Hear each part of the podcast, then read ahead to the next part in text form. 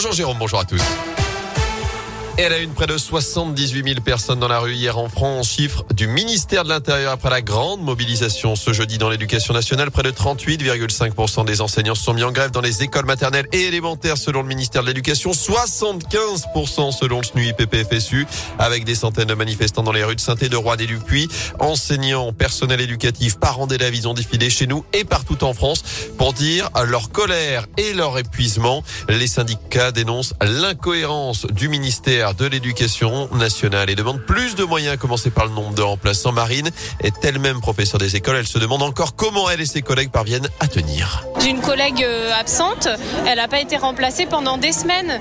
Et nous, on n'avait pas le droit de garder les élèves dans nos classes. Du coup, c'est l'ATSEM qui a été autorisée euh, de manière exceptionnelle à garder les enfants parce qu'on n'avait pas le droit de les mélanger. Enfin, c'est incohérent. C'est-à-dire que l'État ne met pas les moyens qu'il faut. Il y aurait d'autres choses à faire que de mettre des protocoles qui ne fonctionnent pas et qui rendent euh, complètement fou les enseignants parce qu'on va, on va tous péter les plombs là. On tient un bout de bras euh, l'école depuis le début en essayant de maintenir des projets, de maintenir du sens. Et là, en fait, euh, c'était la goutte d'eau là, je pense. Et notez justement ces promesses du gouvernement à l'issue d'une réunion de près de 4 heures hier avec les syndicats autour du Premier ministre Jean Castex, du ministre de l'Éducation Jean-Michel Blanquer et du ministre de la Santé Olivier Véran. Ils promettent justement plus de moyens humains avec plusieurs milliers de remplaçants, notamment le recrutement de 3300 contractuels de plus, 5 millions de masques FFP2 pour les enseignants de maternelle et la distribution dès la semaine prochaine de masques chirurgicaux pour les personnels de l'éducation. Ça devait être à la fin du mois.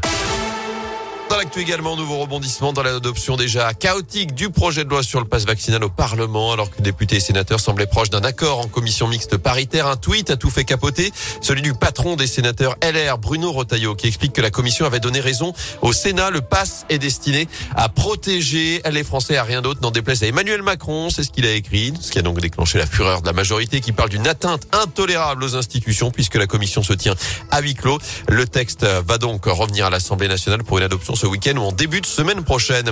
Le mystère reste entier dans la région. L'homme entendu depuis deux jours dans l'affaire de la tuerie de Chevaline a été relâché. Hier, il avait déjà été entendu comme témoin peu de temps après ce quadruple meurtre non élucidé. C'était en 2012 dans cette commune de Haute-Savoie.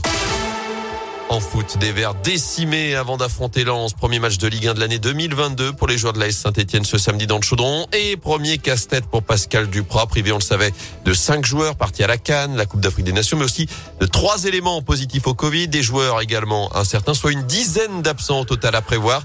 Je rappelle que les Magic Fans appellent au rassemblement demain à 15h30 sur le parking du stade, soit une heure et demie avant le coup d'envoi. Avant cela, du basket, jour de match pour la chorale de Rouen qui reçoit Fausse Provence ce soir à 20h à la Enfin, les Bleus assurent en handball. Victoire 27-22 de l'équipe de France hier face à la Croatie pour son entrée en lice à l'Euro à confirmer dès demain face à l'Ukraine.